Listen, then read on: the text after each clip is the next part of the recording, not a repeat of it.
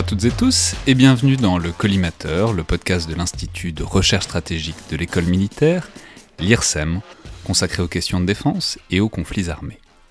Je suis Alexandre Jublin et pour une émission aujourd'hui consacrée à l'alliance stratégique et militaire entre la France et les États-Unis, à son état et à ses perspectives, j'ai le plaisir de recevoir Jeffrey Lightfoot et Olivier Rémy Bell, deux auteurs d'un rapport récemment publié par l'Atlantic Council intitulé Sovereign Solidarity France, the US and Alliances in a Post-Covid World. Donc bonjour Jeffrey Lightfoot. Bonjour. Vous êtes donc euh, senior fellow à l'Atlantic Council et bonjour Olivier Rémy Bell. Bonjour Alexandre.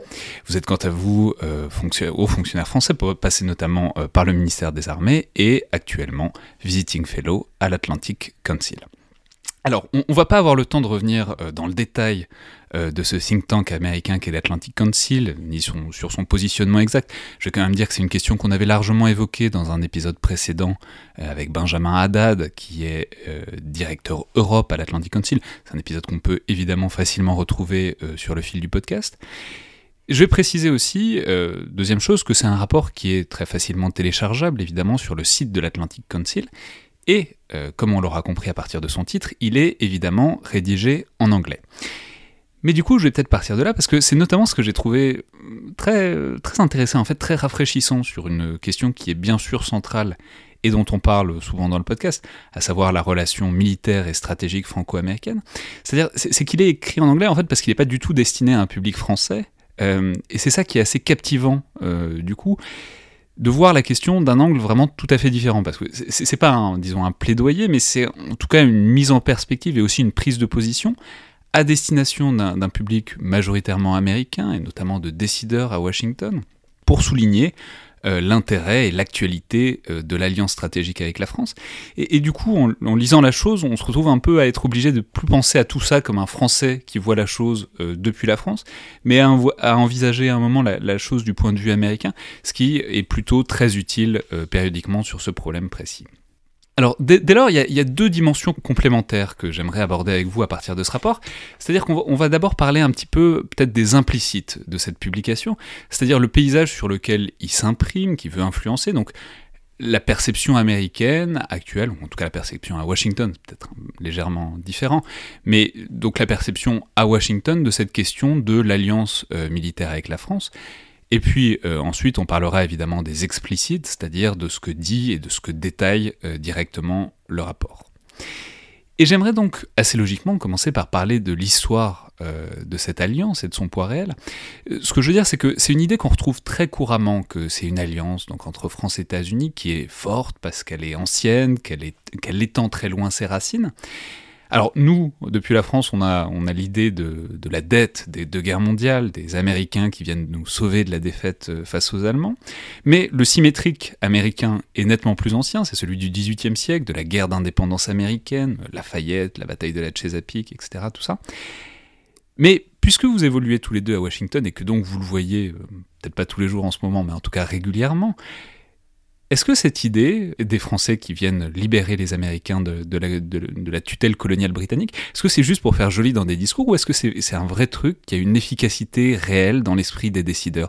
Ce mythe de la très vieille alliance française, des Français les plus vieux alliés militaires des États-Unis et du, lien essentiel que ça créerait tout ça? Jeffrey Lightfoot? Je crois que parmi le grand public américain, il y a franchement probablement une, bonne connaissance euh, du fait que la France était euh, un allié militaire et diplomatique très important pour euh, la, la, la, de la Révolution, mais il est, enseigné euh, au lycée, etc. Mais j'ai l'impression que beaucoup d'Américains ont oublié ce fait. Mais il est une part de, ce qu'on dit, euh, les diplomates, euh, quand il y a des rendez-vous entre les Français et les Américains, la France est souvent citée comme l'allié la plus ancienne des États-Unis.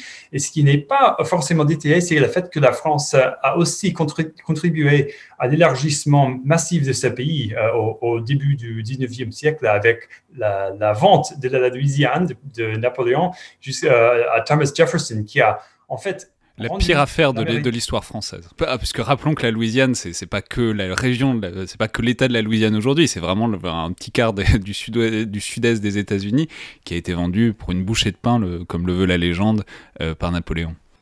Exactement, c'est ça qui a rendu les États-Unis une puissance continentale qui, euh, à travers le, 19e siècle, a développé comme une puissance qui aurait pu intervenir en Europe dans le, 20e siècle en faveur de la France, qui est beaucoup plus connue par le, peuple américain. Olivier Rémy-Bell, est-ce que, est que quand, vous croisez quelqu'un à Washington, est-ce qu'on vous tape sur l'épaule hein, comme, le vieil allié ou est-ce que c'est -ce c'est un peu lointain tout ça?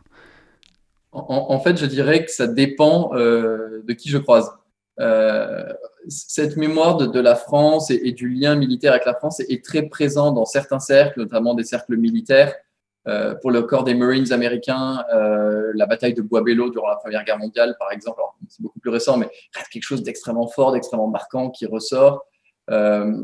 pour la marine aussi, la, figure de l'amiral de Grasse, ce genre de choses. Et puis finalement, pour le milieu plus large des think tanks, et notamment des gens qui font des affaires européennes ou ce genre de choses, finalement, c'est pas quelque chose qui est existant que ça. Euh, c'est un milieu qui, quand il pense à l'Europe, pense souvent d'abord à l'Allemagne ou au Royaume-Uni. Euh, et, c'est peut-être, et, je reviens sur, justement cet implicite du rapport que vous mentionnez initialement, c'est aussi ça qui a, qui a, en partie motivé ce rapport, c'est de dire finalement, on a une relation franco-américaine en matière de défense qui, est, qui a des racines historiques très profondes, qui a aussi une actualité très dense, et on reviendra sans doute dans une deuxième partie de, ce podcast, et qui finalement euh, et malgré tous les efforts de, ces défenseurs, n'est pas aussi connue qu'elle pourrait l'être euh, dans le, milieu des think tanks, dans le milieu plus large washingtonien, des gens qui, qui ne pratiquent pas la France au quotidien, en fait. Ouais, alors évidemment, bon, on ne va pas avoir le temps de refaire euh, trois siècles, enfin, deux siècles et demi de, de, de, de relations franco-américaines. Évidemment, il y a les deux guerres mondiales, on n'a peut-être pas besoin de revenir sur, euh, sur l'importance primordiale de ces moments tout comme sur euh, l'alignement de la France sur les États-Unis par l'intégration euh, à, l'OTAN au début de la, guerre froide. Mais il y a un deuxième moment de cette relation militaire et stratégique franco-américaine sur laquelle j'aimerais avoir votre avis. C'est sur le moment gaulliste. Euh, ce que je veux dire, c'est que même si la France est évidemment toujours restée alliée des États-Unis, on sait que pendant sa présidence, le général de Gaulle a fait, disons, beaucoup de pas de côté par rapport à l'allié moyen euh, des États-Unis pendant la guerre froide, par exemple sur, le plan des relations avec la Chine ou avec l'URSS. Mais peut-être que le geste le plus marquant de tout ça, c'est probablement le, retrait du commandement intégré de l'OTAN en 1966. Donc d'abord, est-ce que vous pourriez peut-être nous rappeler euh, rapidement ce que ça a vraiment impliqué, puis ensuite quelle marque ça a peut-être laissé à Washington dans l'imaginaire, dans les représentations qu'on y trouve du positionnement de la France dans l'alliance américaine, c'est-à-dire dedans, mais un peu dehors quand même. Jeffrey Lightfoot? Je crois que cette histoire plutôt récente pèse toujours sur euh, la relation franco-américaine, même si euh, le président Sarkozy, par exemple, a renversé euh, le retrait de la France au commandant intégré en 2009, qui a, mis en fait un général de quatre étoiles français à Norfolk, le commandant de, ACT à, Norfolk. Mais, il y a toujours un peu cette méfiance, un peu que, que les, les, politiciens français, les présidents cherchent à imiter un peu le lien gaulliste et évidemment le conflit entre les États-Unis et la France en 2003 sur la guerre en Irak a été vu comme beaucoup d'Américains comme un, refait euh, du gaullisme en fait. Et donc, quand on voit certaines tentatives, même du, de ce président actuel, euh, par exemple, sa diplomatie vers la Russie, on voit euh, ces spectres gaullistes, même si ce n'est pas forcément le cas aujourd'hui. Mais, même sur un plan plus très simple, c'était vraiment important. Enfin, je veux dire, on, reparlera peut-être de 2009 de cette, réintégration, mais puisque est-ce que c'était essentiellement du domaine du symbole, puisque bon, tout ça est évidemment politique, ou est-ce qu'il y avait quand même une vraie, euh, puisque ça a duré quoi, 40 ans, est-ce qu'il y avait, il y a eu un vrai moment de, où fonctionnellement c'était moins puissant euh, jusque à la réintégration donc de 2009. Je crois, que, je crois qu'il a coupé le lien euh, entre les forces militaires américaines et les forces militaires françaises. On, a vu, par exemple, dans la première guerre du Golfe en 1991, que les Américains ont un peu mis les Français un peu en dehors de la coalition, en, fait, euh, du fait que les Français étaient moins bien intégrés dans des opérations de coalition. Mais euh, au fur et à mesure euh, que la France et, l'OTAN ont fait des opérations ensemble, soit en Afghanistan, soit dans les pays balkans, soit après la réintégration de l'OTAN, nous avons vu plus récemment une, euh, interopérabilité beaucoup plus proche qu'auparavant. Olivier Ramibel Oui, ce que vient de dire Jeff est, est assez intéressant puisque un des effets du retrait du commandement intégré de la France a été justement de, euh, de poursuivre, enfin d'approfondir cette méconnaissance par les Américains euh, du système français, où en gros il y a toute une génération d'officiers américains qui n'ont pas nécessairement côtoyé leurs homologues français, alors qu'ils croisaient en fait au sein de, l'OTAN euh, leurs homologues allemands, leurs homologues britanniques et d'autres nations. Et, de ce point de vue-là, le, retour de la France dans le commandement intégré de l'OTAN euh, a été extrêmement bénéfique pour la, connaissance mutuelle euh, et, pour une sorte euh, d'interpénétration réciproque qui, est, assez importante pour pouvoir ensuite agir ensemble, pouvoir au moins se comprendre. Et, tant que c'était pas fait, est-ce que c'était important Alors bon, évidemment, les Français étaient partis, donc c'était c'était un geste politique. Est-ce que c'était important pour les Américains qui reviennent? Est-ce qu'il y avait un désir que la France revienne dans le commandement intégré, ou est-ce que c'était bon bah ils sont partis, ils sont partis. Euh, après tout, c'est évidemment ça n'est pas les seuls alliés euh, et l'OTAN est, bien plus large que la France. C'est-à-dire que pendant ces 40 et quelques années, euh, quelle était Est-ce que c'était une question importante ou intéressante à Washington de savoir si on ne pouvait pas réintégrer la France à ce commandement intégré? Jeffrey Lightfoot? Oui, c'était important pour les États-Unis, mais pas si important que les États-Unis allaient offrir euh, peut-être tout ce que les Français voulaient. Il y avait des tentatives à réintégrer la France pendant l'époque de, Bill Clinton et les, négociations ont échoué. Et donc, euh, c'était George Bush, en fait, qui avait euh, relancer ces, négociations avec le président Sarkozy, je crois, et c'était sous Obama qu'on avait euh, estimé que c'était suffisamment important à donner euh, cette euh, position de quatre étoiles à la France. Euh, donc, c'était plus important pour la, la communauté stratégique que, évidemment, que pour la classe politique. Alors, on, va, on, a déjà parlé de, cette réintégration. On va revenir juste un peu en arrière parce qu'évidemment, il y a une phase à laquelle on a déjà fait allusion, mais qui est évidemment déterminante pour la question. C'est, euh, disons, la séquence 2001-2003 euh, entre la France et les États-Unis. Et, et, en fait, c'est assez intéressant parce que c'est assez clivé. C'est-à-dire, d'un côté, on peut se souvenir, même si on l'a peut-être un peu oublié, que la France a été l'un des premiers alliés des États-Unis à les assurer de, son soutien militaire après, le 11 septembre 2001, ce qu'elle a fait euh, d'ailleurs en s'engageant en Afghanistan. Mais d'un autre côté, évidemment, il y a aussi l'épisode euh, de l'opposition française, très publique, très, très, très visible, à l'invasion de l'Irak en 2003, et on sait que bon, ça, a déchaîné évidemment pas mal de passion aux États-Unis, donc vous pourrez peut-être nous, dire un mot. Évidemment, on sait que, que les French fries ont été débaptisés, ce dont on ne s'est toujours pas remis euh, aujourd'hui. Mais c'est-à-dire à, la sortie de cette séquence et depuis, comment dire, quel est le bilan de l'image euh, de la France comme allié militaire à Washington après, à partir de cette séquence 2001-2003 C'est-à-dire, est-ce que c'est un allié, un allié exigeant, un allié euh, conditionnel? J'ose pas suggérer peut-être un allié qui va peut-être pas tort sur la question euh, de l'invasion de l'Irak. Olivier Rémibel? Oui, effectivement, ce qui est intéressant, c'est qu'en fait, on, a un, coup dans les deux sens euh, durant cette période-là. On a quand même 2001 où on a une invocation de, l'article 5, donc de la, de la, défense collective de l'OTAN, où la France répond, euh, et c'est quand même un symbole extrêmement fort. Euh, et puis après, on a 2003, qui est en fait une opposition plus politique que militaire. On, on est euh, au Conseil de sécurité des Nations Unies. Euh, ça laisse des traces très profondes euh, y compris parce qu'on a une attitude américaine qui est très dure à ce moment-là, euh, enfin, des officiers français qui sont plus invités au briefing, ce genre de choses. Et, en faisant le rapport, on nous a raconté plein d'histoires comme ça, d'officiers français, enfin, d'officiers américains qui allaient rencontrer l'attaché de défense sur le parking pour le briefer parce qu'ils n'avaient pas le droit de le rencontrer en on, euh, mais qui voulaient quand même, parce que eux, à titre personnel, étaient francophiles, maintenir la France dans la boucle. On, se figure peut-être assez mal maintenant, deux décennies plus tard, mais ça a été vraiment quelque chose d'extrêmement dur dans la relation franco-américaine et, dans les accès qui ont été coupés à, ce moment-là. Euh, il y a une reconstruction qui s'entame progressivement ensuite euh, au cours des années 2000, puis qui s'accélère dans les années 2010, et, on, viendra sans doute autour du contre-terrorisme. Euh, mais en 2003, on a, on a une cassure qui est profonde et qui laisse en fait des marques. Un autre truc qui me surprend moi assez, assez en étant ici aux États-Unis, c'est que finalement la guerre en Irak aujourd'hui est unanimement condamnée. Demandez à un think tanker ou même à un politique américain, euh, tout le monde dira la guerre en Irak, soit moi j'étais contre à l'époque, soit euh, j'étais pour, mais en fait j'étais contre. Euh, et peu tirent le, peu vont, vont passer le, pas et, vont, tirer la conclusion suivante qui dire mais en fait la France avait raison, voire même si jamais on avait un logiciel qui nous permettait de mieux prendre en compte les demandes ou les, remarques ou, les, contre-propositions des alliés, peut-être qu'on serait pas allé en Irak. Et, et, et, moi, ça, c'est un, en tant que Français ici à Washington, c'est quelque chose qui me frappe. C'est il y a cet exercice d'introspection sur l'erreur qui a été la guerre en Irak. Il n'y a pas, cette, il y a pas la, la, la, conclusion suivante qui est tirée dans l'exercice d'introspection sur ce que ça dit sur la manière de gérer les partenaires et les alliés. De Fred Lightfoot? Non, je crois qu'à l'époque, euh, les politiciens américains cherchaient euh, une solidarité absolue.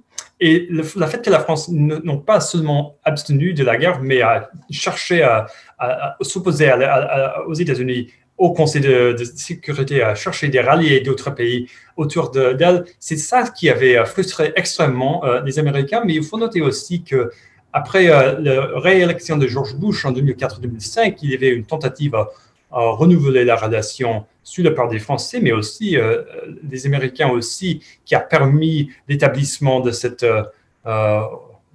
de la réintégration de la France à l'OTAN juste six ans après. C'est assez remarquable pour un, jeu, de, relations. Alors, euh, disons pour rentrer, pour sortir de, un peu de cette phase historique, même si on va évidemment reparler de, du chaînon manquant, c'est-à-dire la décennie 2010, euh, où évidemment beaucoup de la phase dans laquelle on est s'est construite. Mais je, voudrais maintenant entrer un peu de, de plein pied dans le sujet et dans le contenu du rapport, en commençant vraiment par vous poser la question de la manière la plus basique qui soit, et puis ensuite évidemment on affinera. Mais euh, voilà la question. Pourquoi et en quoi est-ce que les États-Unis ont vraiment besoin de la France? C'est-à-dire, ce que je veux dire, c'est l'armée américaine est évidemment un géant sans comparaison possible, et ils sont trois rangs au-dessus de leurs compétiteurs. Diplomatiquement, c'est pareil, c'est un réseau d'influence, un maillage sans équivalent, et par ailleurs, les États-Unis ont évidemment un nombre d'alliés immenses qui peuvent les aider euh, si besoin, sur plein, de euh, sur plein de plans différents. Donc, la question c'est à quel point est-ce que la France est spécifiquement un allié euh, stratégique pour les États-Unis? C'est-à-dire quelque chose de plus qu'un pion supplémentaire sur l'échiquier, c'est-à-dire un, acteur qui a vraiment une importance stratégique particulière pour les États-Unis. Olivier Rémibel? Bon, Je vais me lancer, mais on va encore m'accuser d'être pro-français comme durant toute la rédaction de ce rapport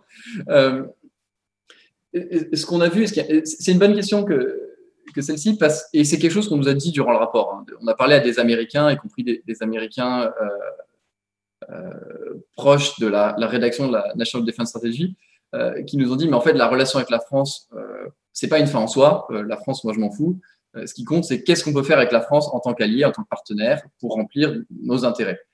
Et la réponse était positive. Il y a plein de choses qu'on on peut faire avec la France. Ce, qui est intéressant, c'est que finalement, euh, et ce qui nous a été mis aussi en, lumière quand on a interrogé les gens, c'est que ce qui intéresse, c'est que la France est souvent assez en miroir des États-Unis, à une échelle beaucoup plus petite, hein, mais souvent en miroir, c'est-à-dire qu'elle va chercher à avoir une indépendance d'appréciation de la situation, et donc il y a une autonomie dans, euh, dans le renseignement, il y a une autonomie dans l'analyse qui est assez intéressante pour les États-Unis aussi. Euh, et puis il y a tout, une volonté d'investir en fait sur des capacités euh, de pointe dans l'espace, dans le cyber. Il y a une capacité expéditionnaire, il y a la volonté d'utiliser les, forces qu'elle a, qui ressemble en fait beaucoup à, ce que font les États-Unis, et ça, ça, ça, les intéresse énormément. Euh, les Américains ont d'autres alliés, euh, mais n'ont pas nécessairement des alliés avec qui ils ont une coopération qui s'étend sur l'ensemble du spectre.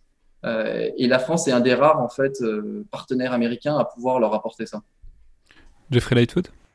Il faut aussi noter que la France a, une position importante dans l'Indo-Pacifique. Dans sa géographie, il y a plus d'un million de citoyens qui habitent là, citoyens français, et qui possèdent donc des capacités militaires qui peuvent euh, être présent dans l'Indo-Pacifique, qui est l'enjeu stratégique très majeur pour les États-Unis à ce moment-là. Et donc, a aussi cet attachement de, la France à sa souveraineté et à son indépendance, rend la France très important. Quand la France et les États-Unis travaillent ensemble, euh, étant donné l'attachement de la France à sa souveraineté, ça, ça, a un certain poids politique pour les États-Unis aussi. Et c'est en fait puisque la France est très attachée à sa souveraineté, c'est parce que la France est très attachée à sa militaire, à ses capacités diplomatiques. Et les, États-Unis ont besoin des alliés qui sont, prennent la sécurité très au sérieux. Il y a beaucoup de, Européens, franchement, qui ne sont pas très sérieux euh, de sécurité et de défense. Et c'est extrêmement frustrant pour des Américains, y compris les démocrates et les Trumpistes en même temps. Mais alors parlons-en, euh, jusqu'où, enfin, dans quelle mesure, quels sont les principaux chantiers de coopération euh, effectifs? Alors par exemple, vous avez commencé à faire référence tout à l'heure, Olivier Rémibel, au contre-terrorisme. Évidemment, c'est une longue séquence qui commence en 2001, sur, le, sur laquelle bon, ça, ça s'est passé inégalement, mais qui, où la, la coopération s'est largement approfondie dans la décennie 2010 comment dire, est-ce que c'est ça la, pierre angulaire de cette, euh, de cette relation qui s'approfondit? Est-ce que c'est autre chose? On pourrait parler, on va sans doute parler des capacités navales, des déploiements euh, sur des théâtres extérieurs. Euh, en quelque sorte, quelle est la, quelle est la, pierre fondamentale sur laquelle le reste se, construit, à votre avis? Olivier Rémivel Disons qu'effectivement, au cours des années 2010, le la relation s'approfondit euh, autour justement des opérations de contre-terrorisme, euh, essentiellement au Levant puis au Sahel, euh, parce que la France montre qu'elle est, qu'elle est volontaire, qu'elle est capable, et ça c'est extrêmement précieux pour les Américains, y compris en apportant des capacités, et on le disait que peu d'autres alliés apportent. on a quand même cet épisode qui est resté, qui est resté connu.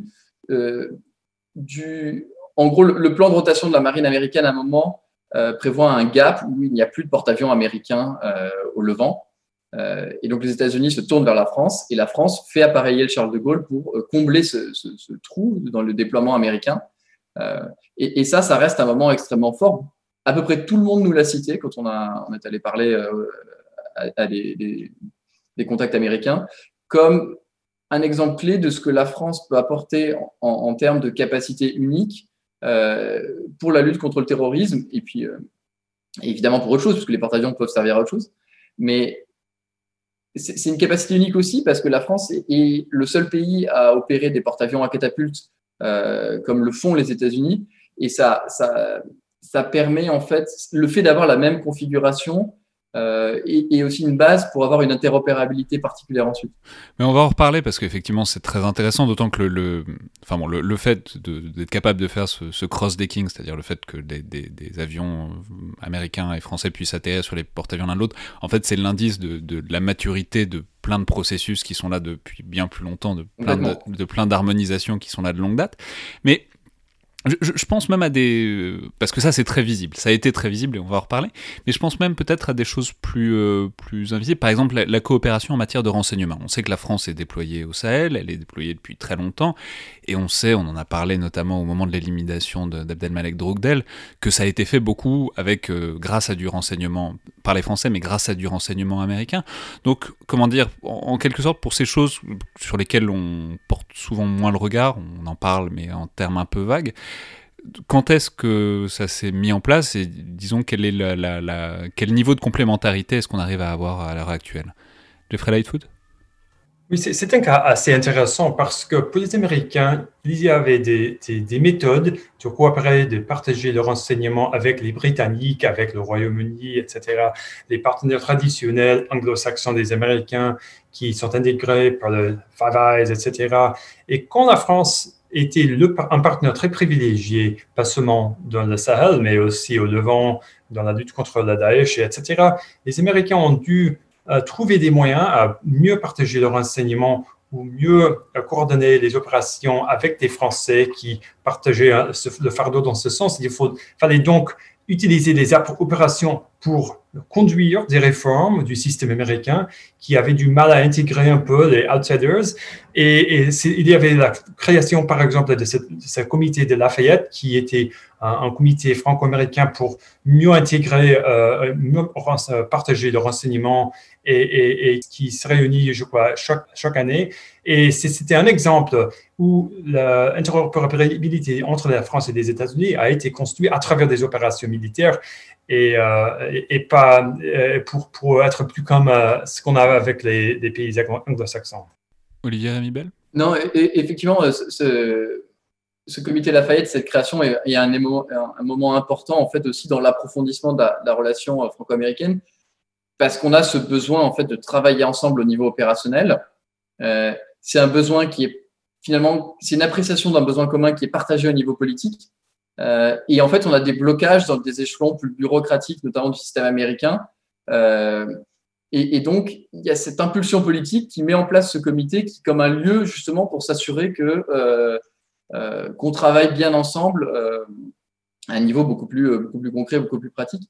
Et, et, ça, c'est un peu le, comment dire, ça reflète pas mal la manière dont la coopération franco-américaine s'est approfondie au cours des années 2010, c'est-à-dire pas sur la base d'un grand plan euh, et d'un grand design d'ensemble, mais concrètement à partir des opérations, à partir de ce qu'on faisait ensemble, à partir des besoins opérationnels, euh, et, avec un véritable rôle d'entraînement ensuite euh, dans le reste de la structure. Et on pourra évidemment noter le nom évidemment de Comité Lafayette, qui encore une fois, on, revient au point de départ, c'est-à-dire toujours cet imaginaire de, de la guerre d'indépendance américaine. Alors, puisque maintenant on est, la discussion a justement avancé sur un plan peut-être plus politique, euh, il, va falloir en parler parce que Bon, oh, rappelons que évidemment la, structure essentielle pour ce partenariat stratégique et militaire, c'est évidemment l'OTAN, dont, la France est le troisième plus gros contributeur après les États-Unis et la Turquie. Et c'est naturellement une structure qui a connu énormément de remous euh, ces dernières années en particulier euh, du fait des prises de position tonitruantes de, de Donald Trump, qui a globalement passé 4 ans euh, à se plaindre que les autres membres ne, contribuaient pas assez à l'organisation. Mais Emmanuel Macron en a aussi pris sa part, notamment en déclarant que l'OTAN était en mort cérébrale il y, a, un peu plus d'un an. Donc, où est-ce que ça en est? C'est-à-dire, ça fait un moment que c'est compliqué, on reviendra dessus, mais comme souvent avec Donald Trump, c'est souvent un révélateur des, très violents de, phénomènes de très long terme. C'est-à-dire, est-ce que l'organisation a réussi à laisser passer l'orage politique sans être trop endommagée? Ou est-ce qu'elle en a vraiment fait les frais? Je pense notamment au projet de retrait des troupes américaines d'Europe, qui, dans une certaine mesure, était déjà engagé, euh, pas accompli, mais déjà engagé depuis plusieurs mois.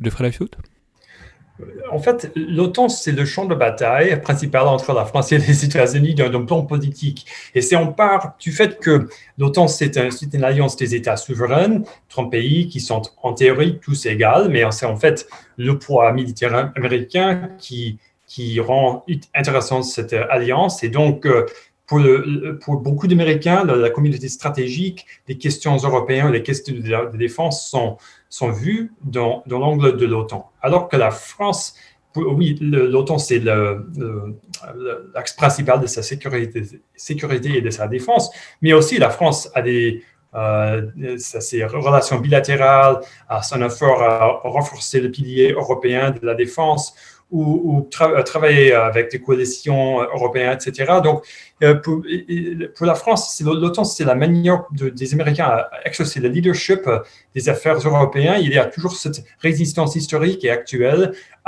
contre l'OTAN. Et en fait, le, fait que Donald Trump avait mis en question euh, les garanties américaines à l'OTAN a, renforcé, je crois, cette capacité, cet intérêt français à, construire une, autonomie stratégique européenne qui, euh, qui va assez mal euh, sur beaucoup d'oreilles américains qui se méfient un peu de, ce renouvellement du gaullisme ou de un désir français à se détacher des Américains.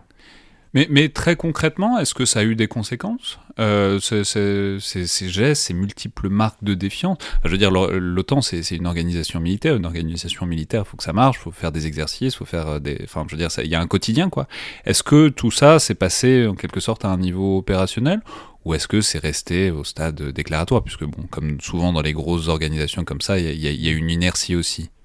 Hmm. Jeffrey J'ai l'impression que les choses vont euh, plutôt bien au niveau opérationnel à l'OTAN. Euh, les choses marchent assez bien. En fait, beaucoup d'alliés dépensent de, plus en plus d'argent.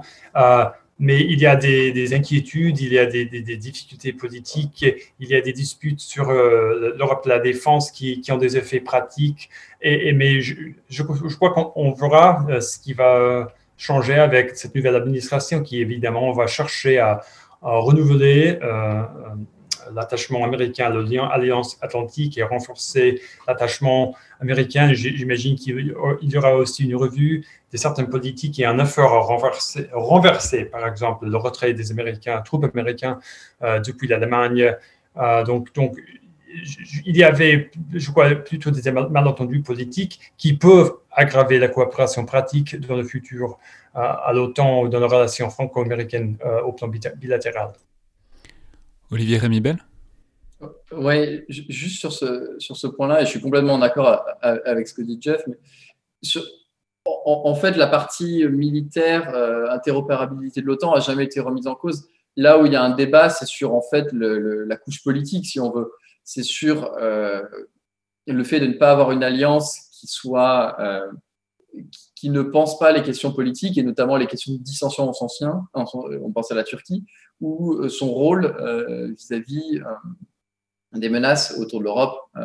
et on pense au fait que les États-Unis cherchent à, faire monter la question chinoise au, sein de l'OTAN. Le deuxième point sur l'OTAN qui est intéressant, je trouve, c'est que on s'aperçoit ici à Washington que l'OTAN est aussi souvent un des prismes par lequel les Américains perçoivent certes l'Europe, mais du coup aussi la France.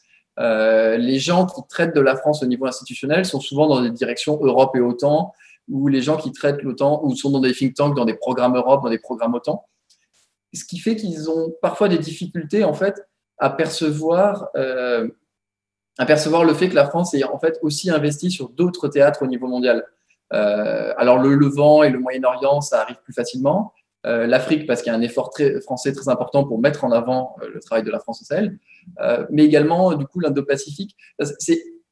C'est des départements qui ont qui parce qu'ils ont souvent une focale OTAN ont du mal en fait à avoir tous ces efforts et ça conduit parfois à un dialogue de sourds à l'OTAN sur le partage du fardeau avec une demande avec des Américains qui demandent aux Français de participer davantage aux opérations et, missions de l'OTAN. la France participe donc notamment euh, à la présence renforcée de l'OTAN dans, les pays baltes. Euh, et ce qui pour la France est, important euh, parce que elle a, en ayant des engagements opérationnels ailleurs, elle a aussi une marge de manœuvre plus limitée pour déployer du personnel dans les missions de l'OTAN.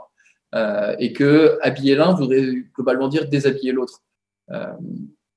mais c'est pas toujours bien compris du système américain qui voit que la France qui est l'une des armées les plus importantes d'Europe, finalement contribue euh, moins que euh, les Britanniques, que les Allemands ou même que les Canadiens. Et donc on a parfois un peu ce dialogue de sourds sur la question de la contribution française euh, aux opérations de l'OTAN. Oui, c'est-à-dire la France fait des choses au Sahel, fait des choses ailleurs, et donc dans une certaine mesure, enfin, on pourrait dire que c'est autant qui on va éviter les mauvais jeux de mots, mais que, que, que ce sont des, sont des opérations qui pourraient alléger le fardeau de l'OTAN, ou en tout cas qui sont complémentaires avec ce que l'OTAN pourrait faire, donc ça pourrait entrer plus ou moins dans le bilan. Et évidemment, c'est pas forcément vu comme ça depuis euh, Washington ou depuis ailleurs, où euh, seul ce qui est autant est autant. Et, euh, et, tout ce que fait la France ailleurs, c'est pas forcément, ça rentre pas forcément dans, le, bilan Excel global, disons, de, la contribution française, c'est ça?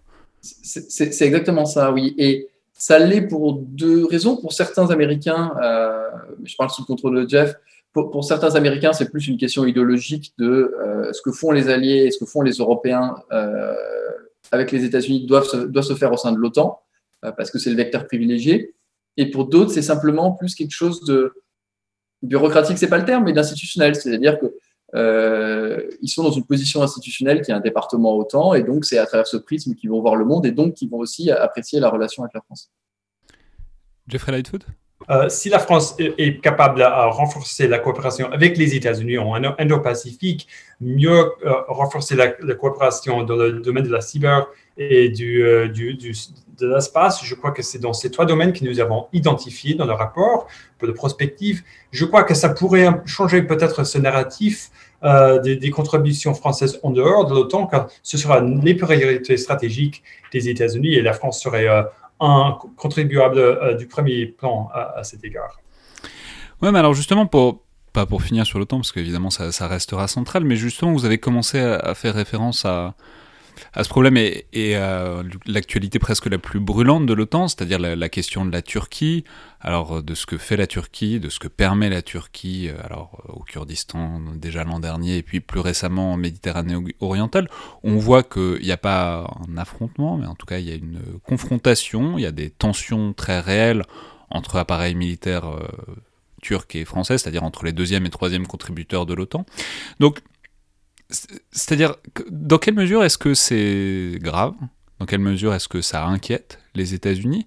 Et surtout, parce que du coup, ça pose aussi la question de leur position au sein de l'OTAN, c'est-à-dire, dans quelle mesure est-ce que les États-Unis sont en position d'arbitrer et de concilier tous ces acteurs, surtout alors que ça fait 4 ans qu'ils râlent contre l'OTAN? Et voilà, et combien de temps est-ce que ça peut durer, les, les, deux immenses piliers de l'OTAN qui euh, sont en tension très explicite? Jeffrey Lightwood je dirais d'un point de vue américain, et peut-être les écouteurs français n'apprécieront pas cette, remarque, mais d'un point de vue de beaucoup d'Américains, la France et la Turquie, sont, ce sont les deux alliés les, plus difficiles à l'OTAN. Et le fait qu'ils se disputent ensemble, c'est un peu ironique, mais très, très problématique. Personne ici ne sait quoi faire avec la Turquie, qui reste un allié stratégique extrêmement important euh, pour la mer Noire. Euh, ça vient entre l'Europe et, et le Proche-Orient mais nous avons beaucoup de, euh, du mal, euh, les démocrates et les républicains euh, y compris. C'était M. Trump qui avait une relation très particulière avec Erdogan, qui lui a permis, à des sanctions plus sévères, etc., qui va complètement quitter la scène en, quelques semaines ici. Et j'imagine que les relations seront encore plus tendues entre la Maison-Blanche et la Turquie. Mais les États-Unis seront plus actifs, je crois, à chercher à baisser les tensions au sein de l'Alliance Atlantique, alors que l'administration Trump ne s'intéressait pas beaucoup euh, au management de ce conflit-là. Olivier Ramibel? Oui, et, sur la Turquie, effectivement, et pour faire le lien avec la question précédente, euh, on, est quand même au cœur justement de cette crise politique au sein de l'OTAN. Si on relit l'interview du président de la République dans The Economist l'année dernière, euh, celle où il parle de la mort cérébrale de l'OTAN, quand il en parle, il a, si on le lit, il a d'abord en tête la Turquie, euh, et alors à l'époque, je pense qu'il ne pense pas nécessairement à la Méditerranée orientale. Il cite notamment ce que fait la Turquie dans le nord-est syrien. Euh, mais, c'est précisément ça, un des endroits où, on atteint les limites du fonctionnement de l'OTAN en pilote automatique, c'est dans cette incapacité à traiter les questions politiques. Euh, et ça a donné lieu justement à la mise en place d'un processus de, réflexion de l'OTAN, avec un sort de rapport avec un comité des sages, nous voyons ce qu'il ce en advient. mais ce qui est sûr, c'est que ce sera difficile à traiter sans une participation plus active des États-Unis. Euh, sur ça, on a vu que la campagne Biden avait euh, publié des statements, euh, des, prises de position assez fermes condamnant justement l'agressivité de la Turquie en Méditerranée orientale. donc ça augure peut-être favorablement d'une intervention au sens politique américaine dans ce débat.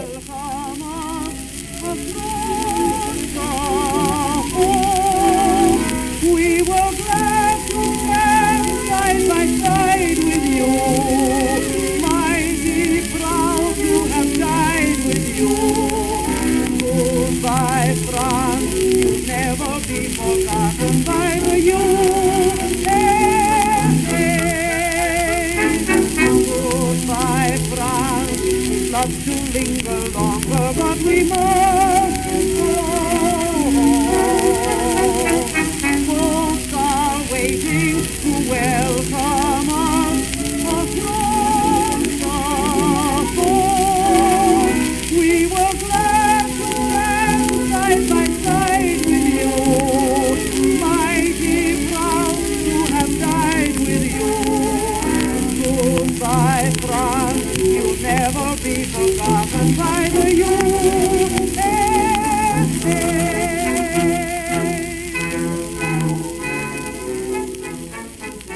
Toutes ces tensions et toutes ces dissensions, disons, au sein de l'OTAN sont aussi euh, répercutées évidemment sur un autre plan euh, auquel vous avez commencé à faire référence, qui est celui euh, de la défense européenne. On sait que la France est moteur depuis des années, mais surtout depuis quelques mois, ça s'est beaucoup accéléré ça a toujours été un peu la tension pour la France euh, comme pour les pays européens, c'est-à-dire euh, d'un côté euh, l'Alliance Atlantique et de l'autre la création d'une Europe de la défense. Ça fait 50 ans que c'est comme ça, et c'est la tension consubstantielle. D'ailleurs, la meilleure preuve de ça, c'est que Florence Parly, donc la ministre des Armées, fait une préface à votre rapport où elle s'attache à bien répéter que c'est pas du tout contradictoire, ce qui est bien le signe que c'est vraiment en ces termes-là que le problème se pose pour tout le monde actuellement. Mais, donc, on peut dire ce qu'on veut, mais clairement, l'Europe de la défense a pris un coup d'accélérateur du fait du refroidissement avec l'administration Trump, qui, comme pour beaucoup de choses, a agi comme un, révélateur de, certains phénomènes qu'on voulait peut-être pas trop voir en face. En l'occurrence, euh, la fragilité d'être si dépendant d'un allié américain peut-être moins stable euh, qu'on le pensait. Donc si, on sort de cette administration Trump, et à l'heure où on enregistre, il semble bien qu'on réussisse à en, sortir quand même, euh, dans quelle mesure est-ce que vous pensez que les États-Unis d'une prochaine administration vont réussir à raccrocher la France en quelque sorte, mais aussi et surtout les autres pays européens à, l'alliance atlantique comme, euh, disons, euh, alliance première? Autres pays européens qui préfèrent peut-être plus que la France rester, disons, dans le, dans le confort du parapluie stratégique américain. Olivier Remibel Ouais. Juste peut-être sur, l'Europe de la défense, sur l'effort de relance commence actuellement autour de 2016-2017. C'est en partie une fonction de l'élection de Donald Trump. Euh, ça c'est aussi euh, impulsé par le Brexit, par la Crimée en 2014, les attentats du Bataclan en 2015. Il y a quand même toute une conjonction de facteurs euh, qui font qu'il y a une prise de conscience des, Européens à ce moment-là. Euh, et c'est pas uniquement lié. Euh, la relance de l'Europe de la défense qu'on vit actuellement n'est pas uniquement liée à l'élection de Donald Trump, et donc du coup n'est pas non plus uniquement amenée à s'effacer une fois Donald Trump hors de la Maison Blanche. Sur, ce sujet-là, ça a été c'est assez paradoxal en fait, puisque les États-Unis demandent aux Européens depuis finalement assez longtemps de faire davantage. Euh, l'expression partage du fardeau et, cette demande américaine d'un meilleur partage du fardeau est finalement là depuis euh, au moins les années 90 et globalement on peut euh, retracer des discours de tous les secrétaires à, la défense qui demandent la même chose. Et puis maintenant que les Européens en font davantage, et ça c'est le français en moi qui parle, mais on a les Américains qui viennent en disant oui oui mais pas comme ça en fait. on, on voulait pas dire ça exactement. Et finalement, ça peut prendre deux voies, deux voies différentes en fait avec l'élection de Biden. Soit d'un côté, on peut avoir un mouvement où les Européens se disent c'est bon, euh, les Américains sont de retour, euh, c'est plus la peine de faire des efforts, et donc dans ce cas-là, les progrès s'arrêtent. Euh, ça me semble pas entièrement probable puisqu'on a quand même une prise de conscience qui s'est faite et, des menaces qui restent présentes.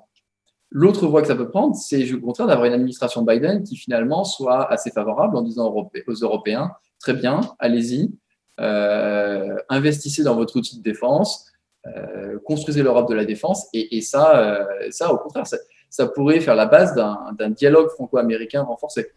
Jeffrey Lightfoot, est-ce que ça vous paraît probable qu'après toutes ces années à voir un peu d'un mauvais œil la construction d'une Europe de la défense, qu'enfin on arrive avec une administration américaine qui considère ça plutôt comme une bonne nouvelle?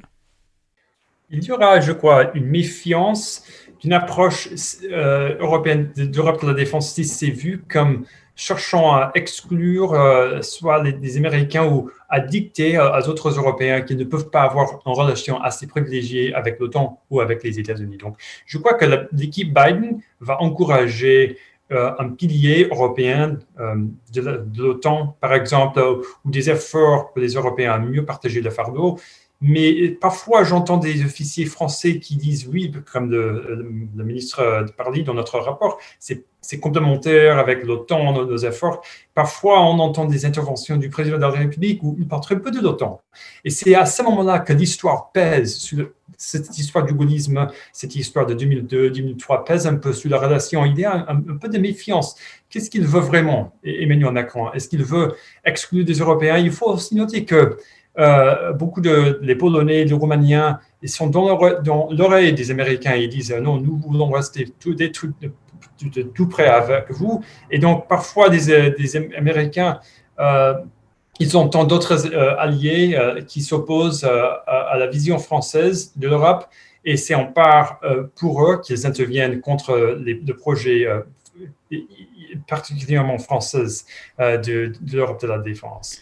Oui, c'est-à-dire les États-Unis sont un peu en quelque sorte l'alibi de, de tous ces pays européens qui n'ont pas vraiment très envie d'avoir une vraie Europe de la défense. Olivier Rémibel? Oui, juste pour rebondir sur, quelque chose que, disait Jeff et, qui est assez important, c'est qu'un certain nombre des prises de position officielles françaises euh, laissent un peu à interprétation.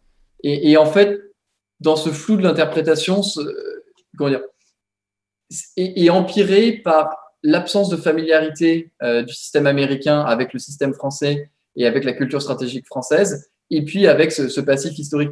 Et, donc, on voit euh, ici à Washington souvent des effets d'emballement, où en fait des déclarations françaises sont interprétées par des gens qui n'ont pas nécessairement en tête euh, la coopération actuelle ou qui n'ont pas nécessairement en tête le contexte politique français, qui vont s'appuyer sur, sur des, généralités historiques sur euh, le général de Gaulle sur 2003, et finalement approfondir la familiarité entre le système français et le système américain.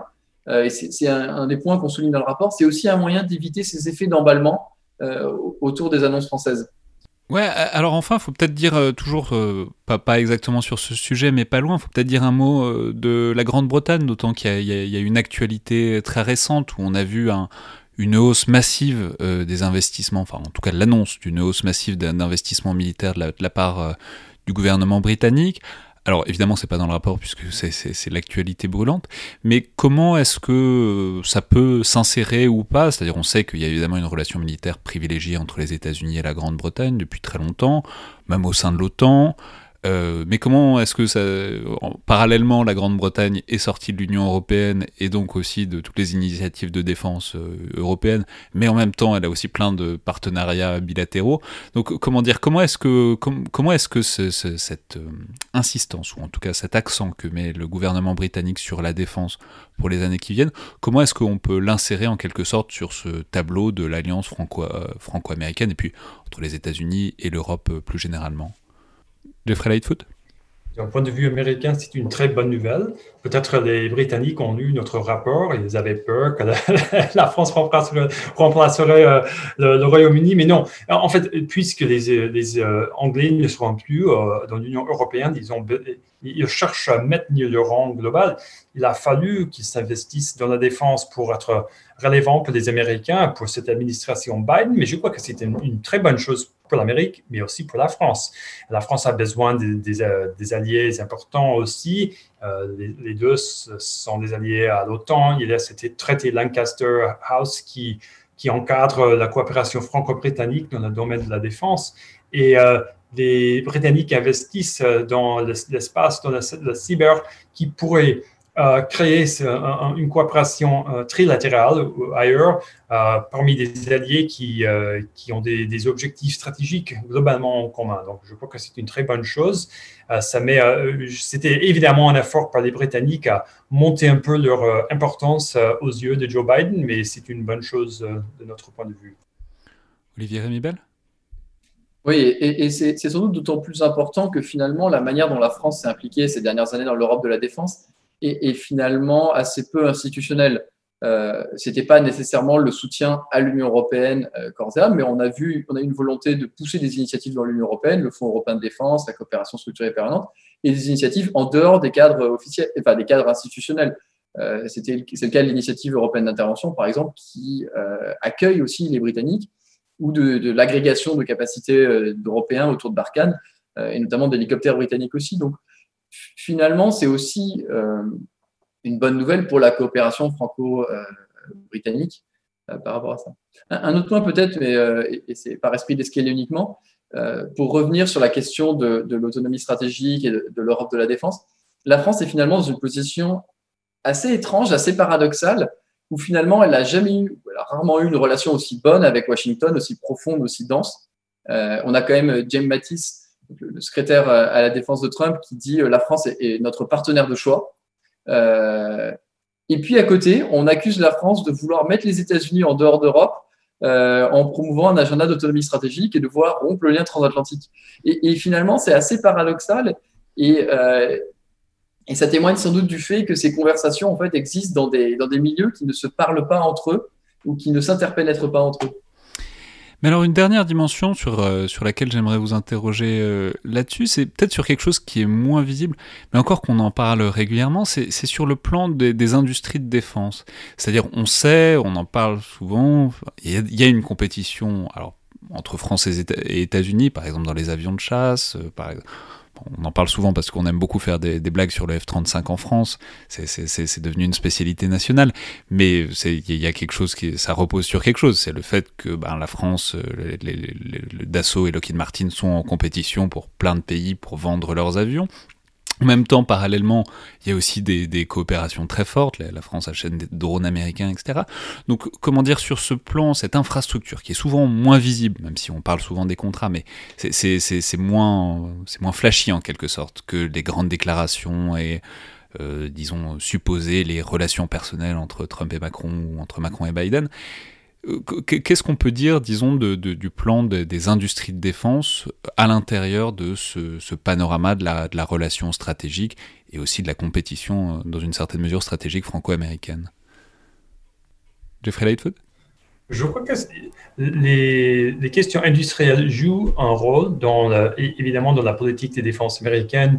Il y a une porte roulante parfois entre euh, ceux, qui sont dans l'industrie américaine et qui vont dans l'administration. Et donc, il y a une influence, bien, bien entendu. Euh, les Américains sont dépendants du marché d'export. Il faut noter que 70%, par exemple, euh, de l'industrie de Lockheed Martin, par exemple, va au Pentagone et, seulement 30%, à l'étranger. Parfois, c'est au Proche-Orient, parfois, c'est en Europe. Et donc, nous avons consulté euh, des, compagnies de, dans l'industrie pour ce rapport, pour poser cette même question.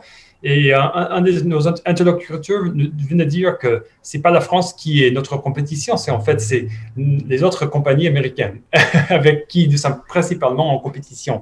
Mais il faut noter que quand même il y a quand même cette euh, une influence et je crois que c'est c'est un souci pas seulement industriel, mais aussi stratégique. Les Américains veulent que le maximum d'alliés euh, de possible ont le F-35, par exemple, pour euh, complémenter le command and control à l'OTAN. Donc, c'est parfois, oui, industriel, certainement, mais aussi des intérêts plutôt stratégiques, d'interopérabilité qui sont préférés par le commandant suprême à l'OTAN, etc. Donc, il y a plusieurs intérêts. Ce n'est pas forcément des intérêts industriels qui sont euh, le, cause principale de ce conflit euh, entre, entre les deux pays parfois.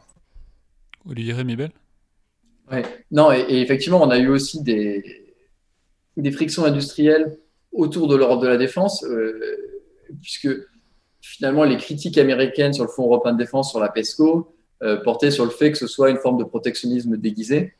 Et ça donnait lieu à, à, des débats assez acrimonieux, notamment avec les, Européens qui soulignaient qu'aucun de ces deux mécanismes en fait ne change les conditions d'accès au marché européen. On est sur des mécanismes de, recherche et développement. Pour autant, et c'est aussi euh, un des points qu'on cherche à, souligner dans le rapport, c'est important que les Européens développent aussi leur propre industrie de défense parce que c'est ce sentiment d'appropriation de leur question de sécurité qui est un des facteurs de leur investissement continu en fait dans, les, dans leur propre défense. Qu'en gros, ce sera difficile de maintenir un investissement durable dans, la défense euh, s'il n'y a pas aussi un retour sur investissement industriel d'une certaine manière, et, si plus largement, il n'y a pas un sentiment d'appropriation de sa sécurité. Et, ça, c'est un des points qu'on cherche à souligner dans le rapport, c'est que finalement, ce qui fait de la France un allié utile pour Washington, c'est-à-dire un allié qui est capable euh, d'aller avec elle frapper en Syrie euh, dans l'opération Hamilton, qui est capable de suivre des objets en basse orbite terrestre ou qui est capable d'échanger du renseignement, et d'autre part un allié pénible, c'est-à-dire un allié qui va lui dire non euh, à l'OTAN, qui va euh, euh, emmener les Européens faire une, autre mission parallèle dans le Golfe arabo-persique que la mission américaine. et, en, fait, les deux ont le même sous-jacent. Et, ce sous-jacent, en fait, est finalement un sens par la France qu'elle est responsable de sa sécurité, qu'elle qu'elle dispose d'une autonomie stratégique et c'est cette autonomie stratégique qui la pousse à investir dans des capacités utiles aux États-Unis, qui la pousse politiquement parfois à dire non. Et finalement, un des points qu'on cherche à mettre en avant dans le rapport, c'est que si les États-Unis euh, veulent des alliés davantage capables, davantage investis dans leur sécurité, ça veut peut-être aussi dire des alliés qui s'approprient davantage leurs propres questions de sécurité, donc des alliés qui finalement ressemblent peut-être un petit peu plus à la France, euh, et peut-être aussi des alliés un peu plus pénibles ou un peu plus complexes à gérer, Alors enfin, dernier, dernier point, alors c'est un peu problématique parce que c'est forcément un peu hasardeux, mais je vais vous poser quand même la question de ce qu'on peut dire, ce qu'on peut savoir, ce qu'on peut prévoir euh, de la future administration Biden. C'est compliqué parce que évidemment à l'heure où on enregistre, donc on enregistre le 24 novembre, on n'a pas encore toutes les nominations, mais il semblerait que euh, deux de ces conseillers, des conseillers fidèles de Joe Biden de longue date, donc que sont Tony Blinken et Jake Sullivan, soient nommés euh, respectivement euh, Secretary of State, donc l'équivalent du ministre des Affaires étrangères, et National Security Advisor, qui n'a absolument pas d'équivalent en France, mais qui est un acteur quand même essentiel de, de la politique de défense. Alors, voilà, c'est naturellement trop tôt pour savoir, mais si tout ça est bien confirmé, si ça, s'inscrit dans un tableau assez cohérent et relativement prévisible, avec ensuite il y aura le secrétaire à la défense, etc. Est-ce que ces deux nominations, et les quelques nominations qu'on connaît déjà à l'heure actuelle, indiquent quelque chose sur les orientations à venir et sur ce qu'on peut prévoir euh, de la relation euh, franco-américaine, à votre avis? Et si oui, euh, quoi? Jeffrey Lightfoot?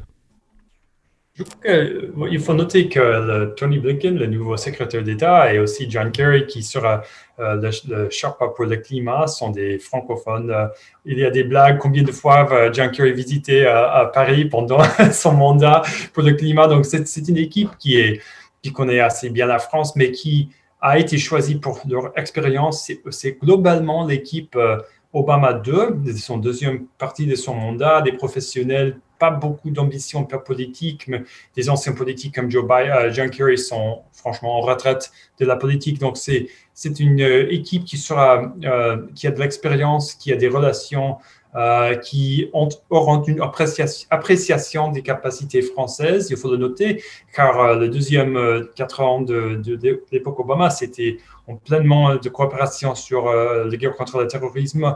Et c'est une équipe, il faut le noter, qui va chercher à renouveler euh, la politique extérieure américaine à travers ses alliés, euh, renforcer l'OTAN, renforcer la dissuasion contre la Russie, qui pourrait être un peu problématique pour cette diplomatie franco-russe qui agace un peu l'établissement américain de, de, diplomatie et de défense qui va encourager que des Européens dépensent de plus en plus d'argent sur, sur, la défense, mais qui vont, veulent que cet effort complémente l'OTAN et pas s'oppose à l'OTAN, et qui ont une bonne familiarité avec l'Allemagne et Angela Merkel. Donc, ça pourrait, euh, il pourrait avoir un peu une tendance vers l'Allemagne de cette équipe, je crois, euh, grâce au poids que Angela Merkel a euh, au sein de l'Europe et, c'est une équipe qui va privilégier des relations entre des démocraties, qui va poursuivre un, ligne un peu plus dure contre euh,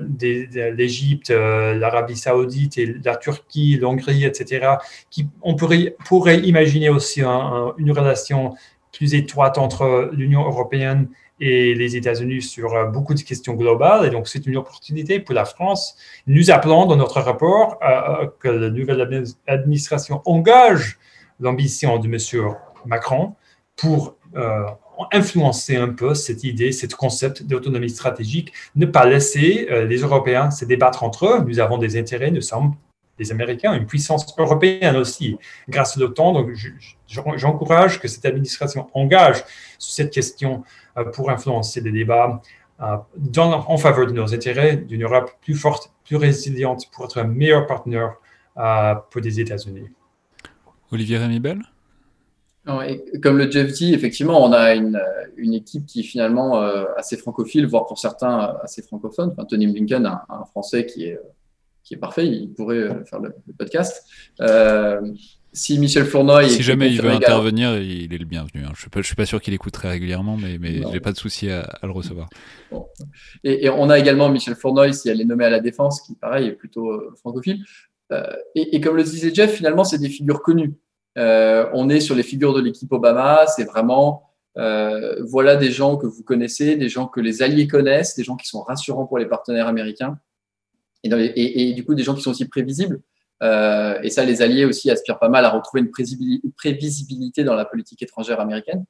ce, ce, sera sans doute de très bons partenaires pour la France pour approfondir la relation bilatérale puisque la, France avait aussi souffert parfois de cette imprévisibilité euh, dans la politique américaine, et notamment en ce qui concerne le retrait de troupes américaines, euh, que ce soit au Levant euh, ou que ce soit les, menaces répétées sur le soutien américain aux opérations au Sahel.